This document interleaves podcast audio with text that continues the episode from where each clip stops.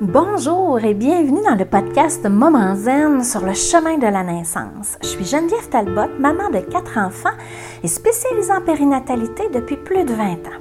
Dans ce podcast, tu trouveras bien sûr des informations sur la grossesse et l'accouchement, mais aussi des enseignements de pleine conscience qui vont transformer ta vie et t'aider à développer sans cesse une meilleure version de toi-même à travers la maternité. Laisse-moi t'accompagner sur le chemin de la naissance, sur le chemin de la co-naissance.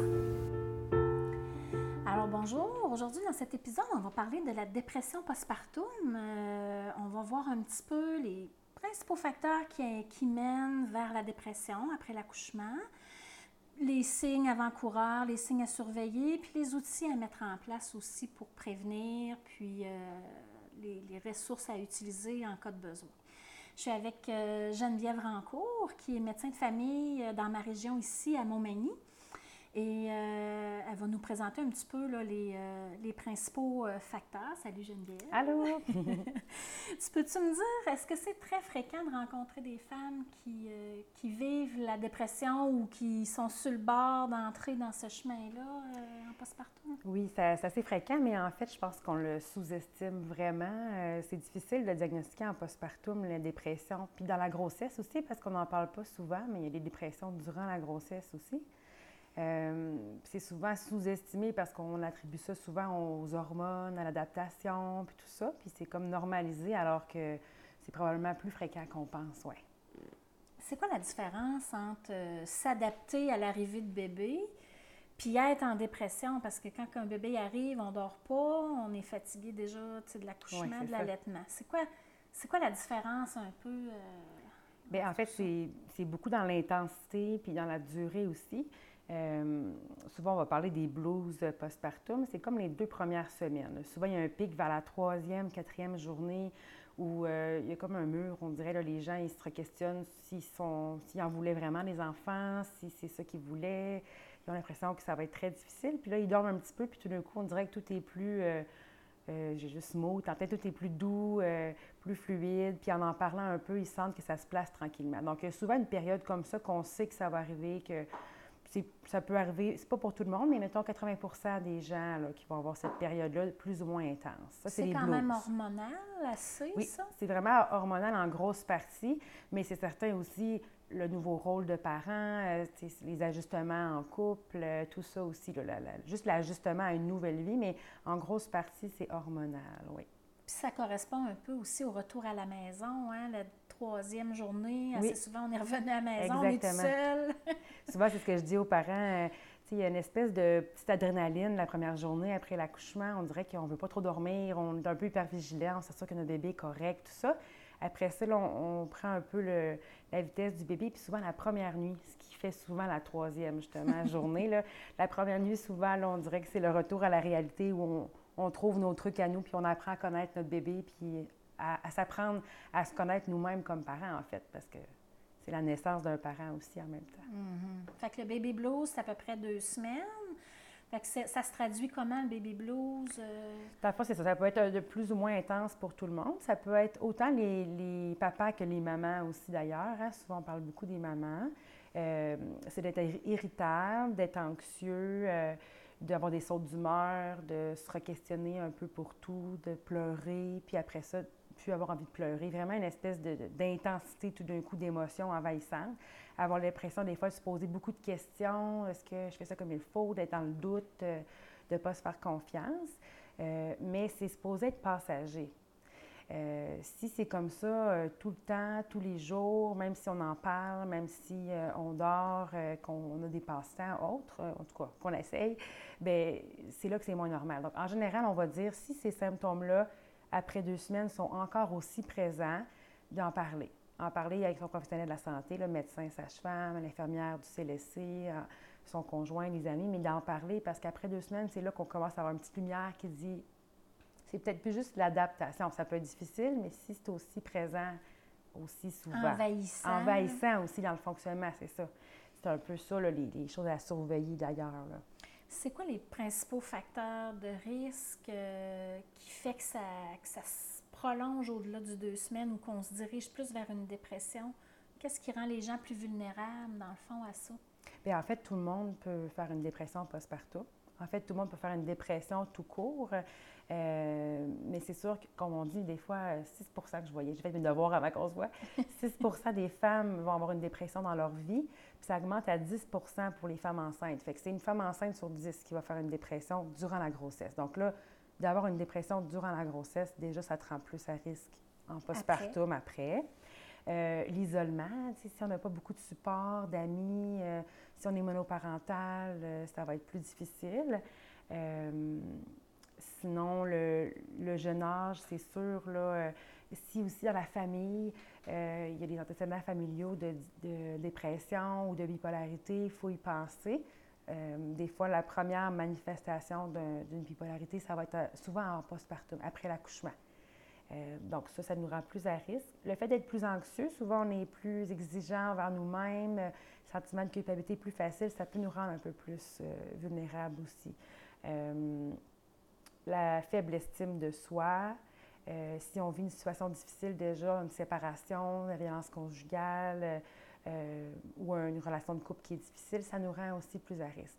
En général, euh, je t'avoue que moi, j'ai la puce à l'oreille en, suivi de grossesse, surtout quand j'ai sens très, très stressée ou euh, pas beaucoup de plaisir, qui trouvent la grossesse très lourde, puis qui n'ont pas beaucoup de support de leur conjoint, souvent, je vais plus gratter, poser des questions, puis m'assurer qu'on a un petit filet de sécurité, puis qu'on surveille.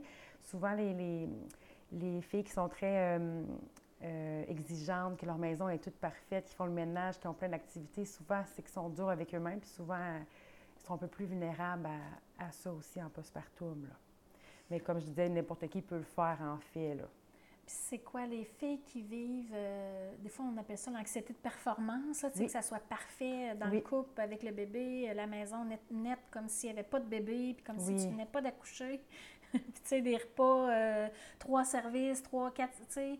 Euh, sont plus vulnérables, eux autres? Oui, vraiment. Puis c'est de plus en plus fréquent aussi. Là, on est à l'ère de euh, Facebook, Pinterest, Instagram et compagnie. Puis de voir des photos de familles aux pommes, de, de nouvelles mamans qui est encore à l'hôpital, toute maquillée, qui se prend en photo avec son bébé naissant. Ça ne veut pas, ça nous fait toujours une espèce de, comparaison. Puis on se dit, mon Dieu, je n'avais pas l'air de ça, moi. Les gens ils écrivent des commentaires, tu es vraiment faite pour être maman. il y a un côté de société. Mais il y a aussi un côté, oui, que l'anxiété de performance est de plus en plus fréquente. Puis avoir un enfant, c'est beau, c'est intense, mais c'est aussi des fois une certaine part de perte de contrôle ou en tout cas de réapprendre certaines choses. Il faut du lâcher prise, puis c'est pas, pas évident. Oui, c'est très présent en postpartum. Comme apprendre à renoncer à ce que tout soit parfait comme avant. Moi, ce que, ce que je vois beaucoup, c'est que les filles veulent que ça soit comme avant, comme s'il n'y avait rien qui avait changé. Exact. Puis en plus, elles sont en congé, elles sont pas au travail, fait que sont à maison. C'est comme, elles oublient, je pense, hein, que il y a un bébé là, à s'occuper, qu'on dort pas, puis que... ben oui, c'est ça, comme s'il y avait une switch, c'est comme s'ils si, euh, étaient enceintes, puis tout d'un coup, ils revenaient leur vie avant d'avoir leur grossesse. Mais d'ailleurs, peut-être que tu en reparles dans un autre euh, podcast, mais il y a le concept du troisième trimestre, en fait, le, le, plutôt le quatrième trimestre. Normalement, on dit, euh, c'est neuf mois une, grossesse, mais on dit que normalement, les humains, on aurait besoin d'un trois mois supplémentaire pour faire notre grossesse. Mais avec la tête, la grosseur des têtes de nos bébés, on serait juste pas capable d'accoucher. Euh, mais ce trois mois-là supplémentaire après la naissance, il faut vraiment le prendre au sérieux. On en parle un peu plus maintenant, mais pas assez à mon goût. Mais le premier mois, là, on devrait manger, euh, à l'été, si c'est ce que vous avez choisi, euh, se reposer, puis apprendre notre nouveau rôle, notre petite cellule familiale. Euh, c'est pas le temps de faire le grand ménage, puis de recevoir la famille pour fêter l'arrivée du bébé, mm. puis d'aller courir dehors tout de suite. C'est difficile parce qu'on a envie d'être dans l'action puis de faire quelque chose. Justement, juste l'appellation du congé parental, c'est pas un congé. Quand vous avez les enfants, vous savez que c'est pas un congé, mais euh, je pense que c'est ça. On est assez exigeant envers nous-mêmes en général, surtout encore plus les filles, je pense. Euh, fait que c'est ça que c'est un, piège à faire attention. C'est comme le premier mois, ce que j'entends, ce que tu dis, puis ce que je vois aussi, mais que, que les filles font pas, c'est les besoins de base. Manger, dormir comme on peut à travers les boires. Euh, se laver, puis euh, s'occuper de bébé. oui, puis pour l'avoir vécu aussi, elle était assez euh, hyperactive d'habitude, c'est difficile, tu sais, quand on se fait dire, il faut que tu dormes en même temps que bébé. là, moi, j'ai jamais dormi vraiment dans le jour. Je me disais, voyons, je vais faire d'autres choses, j'en profiter pour faire d'autres activités. Mais il faut, faut, se rendre à l'évidence à un moment donné aussi qu'il faut se reposer. C'est difficile de ne pas faire des choses. Souvent, je trouvais le, le conseil que j'avais eu, des petits objectifs, je trouvais ça bien de dire euh, euh, on va être déçu si on veut faire euh, quatre brassées de lavage, aller courir, appeler un ami. Il faut juste suivre le beat comme ça vient, suivre le, le flow du moment, puis se faire un petit objectif. Comme ça, à la fin de la journée, bien, on est content de ce qu'on a fait. Là. Des fois, je dis aux filles, euh, tu sais, votre objectif, ça peut être juste de, boire votre café chaud. Des fois, tu sais, parce que souvent, on mange froid. Oui, euh, vraiment. on boit le café tiédoche un peu. Mais euh, des petits objectifs, c'est une bonne idée. Les filles qui ont déjà fait des dépressions, tu disais 6 En fait, c'est. en général, dans la population en général? C'est ça, exactement. Puis 10% durant la grossesse. Ces filles-là, j'imagine qu'ils sont. Est-ce qu'elles sont doublement à risque? Oui, en fait, c'est jusqu'à 60% des femmes qui ont fait une dépression euh, postpartum qui peuvent en refaire une autre. Tu me dis 60 des, des oui. femmes? Oui, si moi je fais une dépression à ma première grossesse, ça va aller même jusqu'à 60% de risque que j'en fasse une autre à la prochaine grossesse. Alors, dans le fond, ce que je comprends, c'est que les, les, femmes qui ont déjà fait une dépression euh, avant d'être enceinte, dans le fond, sont plus à risque d'en faire une pendant la grossesse. Oui. Puis en postpartum encore plus, dans le fond. Exact. OK. Qu'est-ce que qu'est-ce qu'elles doivent, quels signes elles doivent être alertes, dans le fond, les femmes en postnatal pour voir est-ce que c'est une dépression ou pas? En fait, c'est autant en grossesse qu'en postnatal. C'est les symptômes de dépression en général. Euh, avec la tristesse, d'être vraiment épuisé, euh, d'avoir de la misère à dormir, soit trop dormir ou euh, avoir de la difficulté parce qu'on pense trop, de dévaloriser beaucoup, avoir moins d'estime, se sentir coupable de façon excessive. C'est souvent fréquent en postpartum, on, on, se questionne, on doute, mais là, de façon vraiment excessive, je suis une mauvaise mère, j'ai la misère à avoir un lien avec mon bébé parce que je me sens pas adéquate j'ai l'impression que n'importe qui d'autre serait mieux que moi pour s'en occuper présentement. Fait que ça peut nous passer par l'esprit à un moment donné dans la période du blues, mais si ça persiste comme une intensité euh, qui est envahissante, c'est là qu'il faut se questionner. Euh, irritabilité, si dans le fond aussi, on ne veut pas tant passer de moments avec le bébé. Tu sais, des fois qu'on a besoin d'une pause, mais si on ne sent pas d'intérêt vers l'enfant, euh, voire même, c'est plus extrême, et ça arrive heureusement rarement, mais même d'avoir des flashs, d'avoir des, idées, des pensées de vouloir blesser le bébé ou euh, euh, vraiment de se voir en train de lui faire du mal. Il y a des, symptômes d'anxiété qui peuvent faire ça, puis même des idées là, claires de vouloir faire du mal au bébé. Heureusement, c'est vraiment rare, mais si jamais c'est là, c'est important d'en parler et d'aller chercher de l'aide. Puis sinon, c'est plus dans le fonctionnement. Si on a de la misère à s'occuper de nous-mêmes, à, se laver, à, manger un peu, euh, pas tant par manque de temps, mais par manque d'intérêt pour nous-mêmes, si le fonctionnement est difficile, euh, c'est aussi un signe vraiment important à surveiller.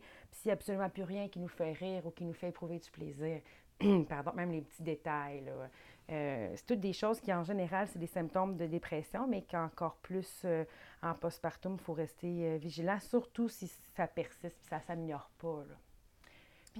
Faut aussi pas oublier qu'on on parle souvent des femmes, mais les pères aussi peuvent faire ça. C'est les mêmes symptômes, mais ils ont plutôt tendance à être plutôt en colère, irritable, plus que de la tristesse ou des pleurs. C'est plus des sautes d'humeur ou vraiment des, grosses montées de colère. OK. Euh, je trouve que c'est des fois, pour les femmes, en tout cas, c'est difficile de départager. Tu, sais, tu disais euh, la difficulté à dormir. Tu sais, il y a des fois les, filles qui me disent euh, on se réveille aux deux heures, puis ils ont de la misère à se rendormir d'une fois à l'autre, mais ce n'est pas nécessairement un signe de dépression. Ça, ça peut être des fois qu'ils sont entre deux cycles de sommeil, puis que le corps, physiologiquement, n'est pas capable de, retrouver son cycle. Il y en a qui ont de la misère à, des problèmes de sommeil à la base. Oui, oui. c'est quoi? C'est vraiment dans la persistance des symptômes, tu sais, c'est comme euh, pas avoir, euh, tu sais, au niveau, tu disais prendre soin de soi, là, de se laver, tout ça. Des fois, les filles me disent, euh, il est rendu 5 heures le soir, puis je suis encore en pyjama, la, la couette sur la tête, je n'ai pas le temps de prendre ma douche. C'est ça. C'est pas ça, là, c'est vraiment, j'ai pas eu le temps, j'aurais eu le temps, puis c'est comme, j'ai comme un désintérêt, là, c'est ça? C'est ça, puis c'est pour ça aussi que c'est difficile, c'est pas non plus à la patiente, parce que même quand on a les connaissances, moi-même avec mes enfants ou mes collègues, quand on est là-dedans, c'est dur aussi pour nous de dire, là, c'est dans la normalité, je suis déprimée, je manque C'est difficile de le voir même pour nous-mêmes. De trancher. Exactement. Donc, l'important, c'est juste de dire est-ce que je me sens bien? Est-ce que j'ai l'impression que je me je m'outille tranquillement Puis on a des outils, on, parle ensemble, en, couple ou quoi que ce soit? Mais si on a l'impression qu'il y a quelque chose qui se qui s'amenuise pas, qui se place pas tranquillement, qu'on reprend pas un peu une petite routine ou un sentiment d'être moins dépassé, moins désespéré, bien là, c'est ça, c'est là qu'il faut en parler. Fait qu'il faut se dire que le premier deux semaines, c'est souvent l'adaptation pour tout le monde. Donc, c'est souvent des montagnes russes. Premier mois, même. Premier mois, en fait, oui. ouais, j'ai pas mal juste euh, mangé, dormi, fait voir mon bébé pendant le premier mois, ce qui est la normalité d'ailleurs, pour se le rappeler, là, pour pas être trop exigeant. Mais c'est ça, c'est surtout la persistance puis l'intensité, là. OK. Qu'est-ce que... Comment qu'on peut se préparer à ça? Euh, en postnatal, soit pour prévenir ou, tu sais, des fois, c'est juste une question de mindset aussi. On s'attendait tellement pas que ça serait intense comme ça que là, on est déboussolé puis euh, on n'arrive pas à reprendre pied. Mais qu'est-ce qu'on peut faire? Comment on peut se préparer pour adoucir l'adaptation de l'arrivée de bébé? Bien, justement, d'avoir des attentes réalistes. Dans le fond, de s'informer à savoir à quoi s'attendre pour euh, l'accouchement, après, combien de temps aussi qu'on ne sera pas tout de suite prêt à courir le marathon, justement. Euh, donc, d'avoir des attentes réalistes, de ne pas être trop exigeant envers soi-même. Ça, c'est important. Puis d'en parler aussi avant, parce que comme on dit souvent, il y a des, plein de formations de préparation à l'accouchement, mais on ne se prépare pas beaucoup au postpartum. Pourtant, la création d'une famille puis de notre vie de parents, c'est toute la vie. On devrait beaucoup plus se préparer à ça. Comment on fait ça maintenant? Bien, déjà, quand on commence à parler du plan de naissance, de le regarder en couple, on parle souvent des papas-mamans, mais peu importe le, compagnon, euh, de regarder un peu, bien, est-ce que vous savez c'est quoi? Euh, mettons que je suis avec mon conjoint. Est-ce que tu sais à quoi t'attendre comme un accouchement? Euh, il y a des choses qui te font peur? Tu, penses-tu être déstabilisé si je parle le contrôle, j'ai mal? Un petit peu le voir comment il voit ça. Puis parler aussi des choses importantes. Est-ce qu'on veut de la visite à l'hôpital? est-ce que bébé va dormir avec nous ou pas? tu te lever? Combien de temps tu prends après la, naissance? C'est important. Puis souvent, on dirait que, je ne sais pas pourquoi, mais on n'en parle pas vraiment jusqu'à temps que le bébé soit né, qu'on arrive à la maison, puis on se dit, oh, mais là, c'est pas ce que je m'attendais dans le fond. Fait que ça, d'en parler d'avance. Les femmes prennent pour acquis que c'est évident que le chum va se lever pour aller chercher bébé, des affaires de même, c'est ça que tu... Bien oui, exemple, ou qui n'avaient pas réfléchi en se disant, parce que souvent, c'est un peu stéréotypé, mais souvent, les femmes, ils ont plus le temps de se préparer à l'arrivée de bébé. Ils sont enceintes, ils lisent là-dessus un peu plus. Euh, ils ont des groupes d'autres mamans qui sont euh, dans le même scénario aussi, puis ils ont le congé souvent de maternité qui leur permet de se préparer. Euh, c'est pas rare que les papas qui réalisent seulement à l'arrivée à la naissance. C'est pas tout le monde, mais des fois, c'est juste à la naissance. Donc, ça leur en fait beaucoup à assimiler avant d'être en mode vraiment actif pour s'occuper de bébé. Euh, puis, veut pas, on n'a pas la même façon non plus de réagir en général, deux personnes différentes, mais aussi homme-femme quand même. Donc, oui, euh, c'est certain que c'est différent. Puis, il faut aussi pas prendre pour acquis, puis plutôt nommer les besoins clairement. Là. Mm-hmm. Puis qu'est-ce que. Y a-t-il des choses que les femmes, les femmes, entre autres, les hommes, les papas aussi, mais euh, qu'est-ce qu'on doit mettre en place concrètement là, pour passer à travers l'adaptation? Euh, dans le fond, de se permettre d'avoir du temps, justement, pas se prévoir de voyage ou de refaire le garage ou, tu sais, de juste rien se prévoir pour se donner du temps pour s'adapter. rénovation, euh, c'est commun quand même. Oui, hein? moi-même, je pense que je l'ai fait deux fois en deux enfants. c'est commun, mais au moins pas avant la fin du premier mois. C'est pas très réaliste. Il y en a qui le font et qui ont de l'énergie, mais c'est vraiment une minorité. Euh, de s'attendre à avoir un deux semaines, idéalement, où ce que les deux sont là ensemble, parce que ça, c'est beaucoup de changements, d'adaptation, juste de support, d'un support, puis de, de sentir qu'on est deux à s'épauler. Au moins, le deux semaines, ça, c'est vraiment l'idéal. Puis, dans le meilleur des mondes, un mois, mais ça dépend de chaque couple. Tout le monde a ses façons différentes de voir ça. Donc, si le conjoint peut pas être là, bien, de penser à quelqu'un qui, euh, quelqu'un qui est aidant, qui connaît nos valeurs pour, pas, pour aller dans le même sens que ce qu'on veut, puis qui va être là pour nous aider à la place du conjoint qui n'est pas là, ça serait important. Parce que souvent, on va entendre, je suis capable de m'arranger tout seul, on dirait qu'on est orgueilleuse, on ne veut pas trop avoir d'aide, mais au contraire, là, on parlait des relevailles avant nos grands-mères, ou en tout cas arrière-grand-mères qui faisaient des quarantaines, des 40 jours au lit, où toutes les, les sœurs, les tantes, les mères, ben, la mère venait les aider à, relever. Pendant 40 jours, ils étaient au lit, ils mangeaient au lit. On devrait avoir cette façon de voir ça comme ça encore maintenant. Un 40 jours où on se laisse coucouner, puis qu'on... C'est déjà une job à temps plein de, s'occuper d'un bébé naissant, puis de relever de tout ça, parce qu'on oublie ça aussi, là le côté physique qu'il faut récupérer quand même de tout ça. Là. Mm-hmm. Puis tout le côté, tu sais, tu disais euh, deux semaines ensemble ou un peu plus, ça dépend toujours, comme tu dis, des familles. Mais euh, apprendre à connaître un nouvel être humain, ça demande aussi de l'adaptation. C'est comme un, tu sais, entre guillemets, c'est un étranger qu'on reçoit dans nos Ben vies, dans le sens que c'est une, une personne unique. Il faut apprendre ses habitudes, ses petits, euh, ses petits, euh, ses petits sons Ben qu'il oui, fait quand il a faim, etc. Fait que ça faut être là. Mm. Puis je sais que les papas, ils ont plus de facilité à s'adapter et à s'engager rapidement dans les soins et tout ça quand ils sont vraiment pré- présents physiquement. Là. Oui, ça a été aussi euh, prouvé que quand les pères, ben, en fait, quand tout le monde est, préoccupé de l'enfant puis s'en occupe, le fait de faire des câlins, des massages, d'être aux, petits soins, ça, ça nous fait libérer de l'oxytocine, qui est comme la, la- l'hormone de l'amour, puis que plus qu'on en prend soin, plus qu'on a envie, puis qu'on se sent attaché. C'est sûr que si on, on- pour une raison ou une autre, qu'on n'a pas cette période-là au début, des fois, ça peut être plus long avant de sentir qu'on est vraiment impliqué. Euh, aussi, des fois, certains tempéraments aussi, si des, fois la, maman laisse moins de place au père, puis elle surveille ou avec à sa façon, euh, des fois, ça donne pas de chance non plus au père de, le faire à sa façon. Moi, j'aime bien euh, d'aller prendre une longue douche ou une marche dehors, puis tu le laisses tout seul avec l'enfant. Comme ça, ben, tu n'es pas en train de surveiller ou commenter, puis lui, il peut trouver ses trucs, puis se faire confiance aussi en même temps. Des fois, de se laisser des moments pour être comme on est, à notre façon aussi, là. Pas essayer de refaire tout de la même façon aussi, là. Puis quand tu parles de l'oxytocine, je reviens un petit peu en arrière, mais euh, tu sais, il y a, il y a une, une- Je sais pas, ça doit être une étude ou certainement une phrase qui dit que plus on prend soin de la mère, tu sais, ça va. Oui. euh, ça aide à la mère à prendre mieux soin du bébé. Mais c'est une question hormonale, ça aussi, Oui. là, hein? C'est ça. Oui, ça, c'était. C'était plus dans les choses de, de stage-femme que j'avais vu ça, mais que c'était un peu comme contagieux. D'ailleurs, euh, nous, on le ressent là, quand une femme accouche, on libère beaucoup d'oxytocine, puis euh, c'est l'hormone de l'amour. C'est un peu moins politique, mais c'est souvent ce qui fait qu'on on peut avoir un sentiment de tomber en amour quand le bébé naît.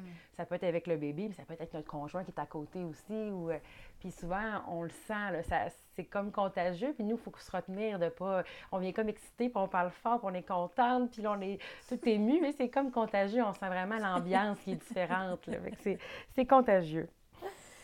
Euh, tout ce qui est euh, préparer de la nourriture, euh, tu sais, euh, préparer la, la maisonnée pour notre retour. Oui. Qu'est-ce que tu conseillerais? J'aime bien ça, cette tendance-là de pour les juste shower de bébé, là, pour les, les fêtes en, en prévision. là. Mhm. Euh, le principe de remplir le congélo, c'est vraiment aidant. Euh, des collations surtout, les boules d'énergie, euh, des, des repas qui se réchauffent rapidement, c'est un super beau cadeau à faire. Puis c'est aidant justement au début parce que normalement, comme femme, il faudrait se mettre en tête qu'au moins le premier mois, on ne devrait pas faire de ménage, de, de repas. Pas qu'on ne devrait pas, mais c'est correct de ne pas en faire parce qu'il n'y a pas beaucoup de temps et d'énergie On pour peut ça. se permettre On ça. peut se permettre, c'est ça, exactement. Donc, euh, que tout le monde autour puisse faire ça ou euh, euh, avoir un petit coin qui est confortable aussi pour donner les boires à bébé, avec une petite lumière tamisée. J'aime bien, moi, quand c'est proche de la chambre du papa. mon premier garçon, moi, j'avais une, une pièce complètement à part qui n'avait pas de chauffage, qui était froide, avec un. Je fallait que j'amène une doudou pour être plutôt confortable la nuit, puis il faisait noir, je me sentais toute seule. Tu sais, c'est- il y a comme un climat quand même qui est agréable là, quand on est proche de son conjoint puis qu'on peut avoir un petit coup de pouce. Un verre d'eau proche. euh, euh, souvent, quand les papas ils peuvent amener une collation, quand que, si la mère allait puis que des petites bouchées à portée de main, c'est super. D'organiser aussi, si on veut bébé dans, dans notre chambre, ben, de quel côté du lit on va le mettre. Si on allait, c'est du côté de la maman, ça va être plus facile à, à portée de main pour ne pas se lever la nuit. Il y a comme une petite réflexion de son environnement à faire. Puis si vous êtes, euh, euh, moi, de penser à aller en bas chauffer un biberon, je trouvais ça euh, laborieux pour moi en pleine nuit. Fait que des fois, ce petit setup-là, là, un micro-ondes un chauffe-biberon plus proche, de le penser un petit peu d'avance, ça fait que c'est comme confortable dans notre nouvelle... avec l'arrivée de bébé, là. Des fois, ça enlève des petits irritants, puis on s'ajuste après. là, dans le exact. Ce serait quoi les ressources? euh, c'est quoi les ressources qui sont à la disposition des femmes pour euh, justement là, euh, se sentir soutenues, puis euh, euh, faire baisser un peu le stress puis l'anxiété ou le, le- le- Ouais, ouais, ouais. l'adaptation, diminuer le- le- le- l'effort d'adaptation. d'avoir un lieu ou des gens avec qui on se sent à l'aise de partager nos expériences. souvent des gens qui vivent la même chose que nous, les, groupes là, comme comme les groupes de yoga, les groupes euh, de la, l'aquaforme ou euh, les massages pour bébés, les choses comme ça, là, cardio-poussette. Tout ça, c'est juste d'autres mamans qui vivent la même chose que nous. Fait souvent, quand on se compare, on, se dit OK, je pensais que j'étais la seule à vivre ça, mais non, ça dédramatise. Puis le fait d'aider les autres puis de recevoir de l'aide en retour, c'est vraiment aidant tout ce qui peut briser l'isolement. Tous les groupes euh, gratuits, payants, en présentiel, c'est encore mieux qu'en ligne, mais si on n'a pas le choix, en ligne, ça peut faire. Les groupes d'entraide en allaitement, les genres de cafés-rencontres. Oui, il y a des cafés-rencontres. Euh, je pense aussi au portage. C'est une des choses que moi, je conseille beaucoup, beaucoup. Ça, pour les papas, pour les mamans, euh, ça aide beaucoup à garder la proximité avec bébé puis avoir les mains libres. Ça nous donne le sentiment d'avoir un peu plus de de liberté, si on veut, ou plus de possibilités. Puis en même temps, en collant bébé, puis en le rassurant, le portage, j'aime beaucoup ça pour la transition. Puis il y a des groupes, des fois, d'aide pour le portage des sites Facebook. Euh, puis les groupes, des fois, d'allaitement vont aussi proposer des ateliers pour le portage. Ça, vaut la peine d'avoir cet outil-là là, en main. Se relever, euh, souvent, dans certaines régions, il y a des, des ressources de de relevailles. ça. fait, on, dirait, on a l'impression, hein? oui, on a l'impression que c'est vieux, ce terme-là. C'est vieux aussi, mais c'est encore ça. C'est euh, ça, qu'est-ce que tu en penses? Euh? Ben, en fait, c'est peu connu. Ou en fait, euh, je trouve que si je regarde autour de moi, on, l'appliquait plus à des, des patientes qui n'avaient pas beaucoup d'argent, des choses comme ça, mais c'est pas du tout ça, en fait. C'est un c'est payé, en fait, c'est gratuit. C'est pour le 0-1 an. Puis le principe, c'est que c'est des services de, de psychoéducateurs euh, qui vont venir à la maison euh, pour donner un coup de pouce. Euh, ça peut être pour prendre soin des plus vieux, ça peut être pour surveiller les symptômes de dépression, pour accompagner des fois les parents pour l'épicerie ou pour une sortie ou pour les laisser se reposer puis qu'ils fassent la vaisselle. En fait, c'est juste pour aider à l'adaptation, être, la personne qui n'ont peut-être pas autour d'eux, qui est neutre ou qui sent à l'aise de, de s'exprimer comme ils le veulent. Puis euh, c'est très, très, très aidant. Donc ça, normalement, il faut une référence du professionnel de la santé. Euh, ça peut être l'infirmière lors des vaccins ou euh, du CLSC ou le médecin ou la sage-femme qui vous suit. Il faut qu'il fasse une référence. Sinon, vous pouvez contacter le, le, 811 ou le, le, CLSC de votre région. Mais c'est très aidant. Puis c'est surtout, c'est ça, pour donner une petite pause, puis en même temps pour voir d'autres ressources qui peuvent être aidantes. Il y a toutes les maisons de la famille aussi qui peuvent être aidantes. Euh, beaucoup de groupes en ligne aussi. Il euh, faut juste choisir nos ressources parce que des fois, ça peut être plus stressant que d'autres choses. Là. Bien choisir les gens qui peuvent nous aider. Euh, donc, ça, oui, ça relève avec bébé. Qu'est-ce que je pourrais vous dire d'autre pour ça? Ah, ils peuvent aussi aider pour l'organisation familiale, les tâches domestiques, les soins au bébé, des choses comme ça. Un peu de modeling aussi. Oui. des fois, quand c'est notre premier, on est on se sent maladroite. Ça ne veut pas dire qu'on l'est, mais des fois, on se sent.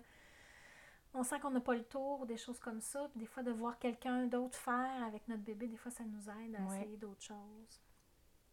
Parfait.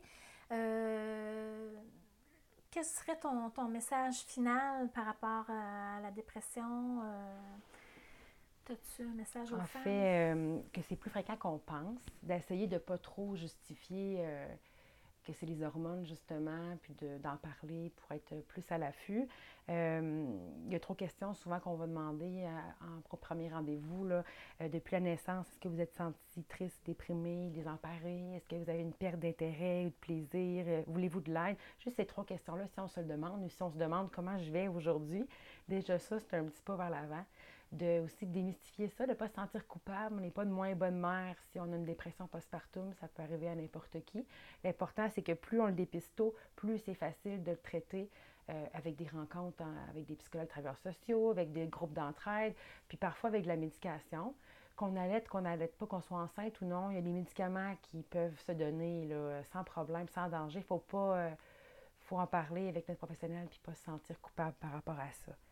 Euh, puis dans le fond, de aussi rester à l'affût quand on a des amis ou des gens autour de nous qui viennent d'accoucher, que des fois un tout petit coup de pouce ou une petite pensée pour dire qu'on est là puis qu'ils sont bons, ça peut faire toute la différence aussi. Une petite visite avec un bœuf aux légumes. Oui, puis de profiter dans le fond euh, de, de, la grossesse pour en parler calmement avec notre entourage puis avec notre conjoint ou conjointe là, de nos attentes puis comment on peut s'adapter. C'est un, un moment qui est intense, qui est beau, qui peut être déstabilisant, mais c'est la communication, comme on dit souvent, là, qui va faire la différence. Ben, je te remercie beaucoup, euh, Geneviève. Euh, vous pouvez consulter le site Internet de Geneviève pour avoir toute l'information sur la grossesse, l'accouchement, le postnatal aussi, j'imagine, là-dessus. Fait que www.genevièverancourt.com. C'est ça, exactement. fait que euh, je vais le mettre en lien dans la description de l'épisode. Vous allez pouvoir retrouver ça facilement. Merci beaucoup. Ça fait plaisir. à la prochaine. À la prochaine, tout le monde. Bye.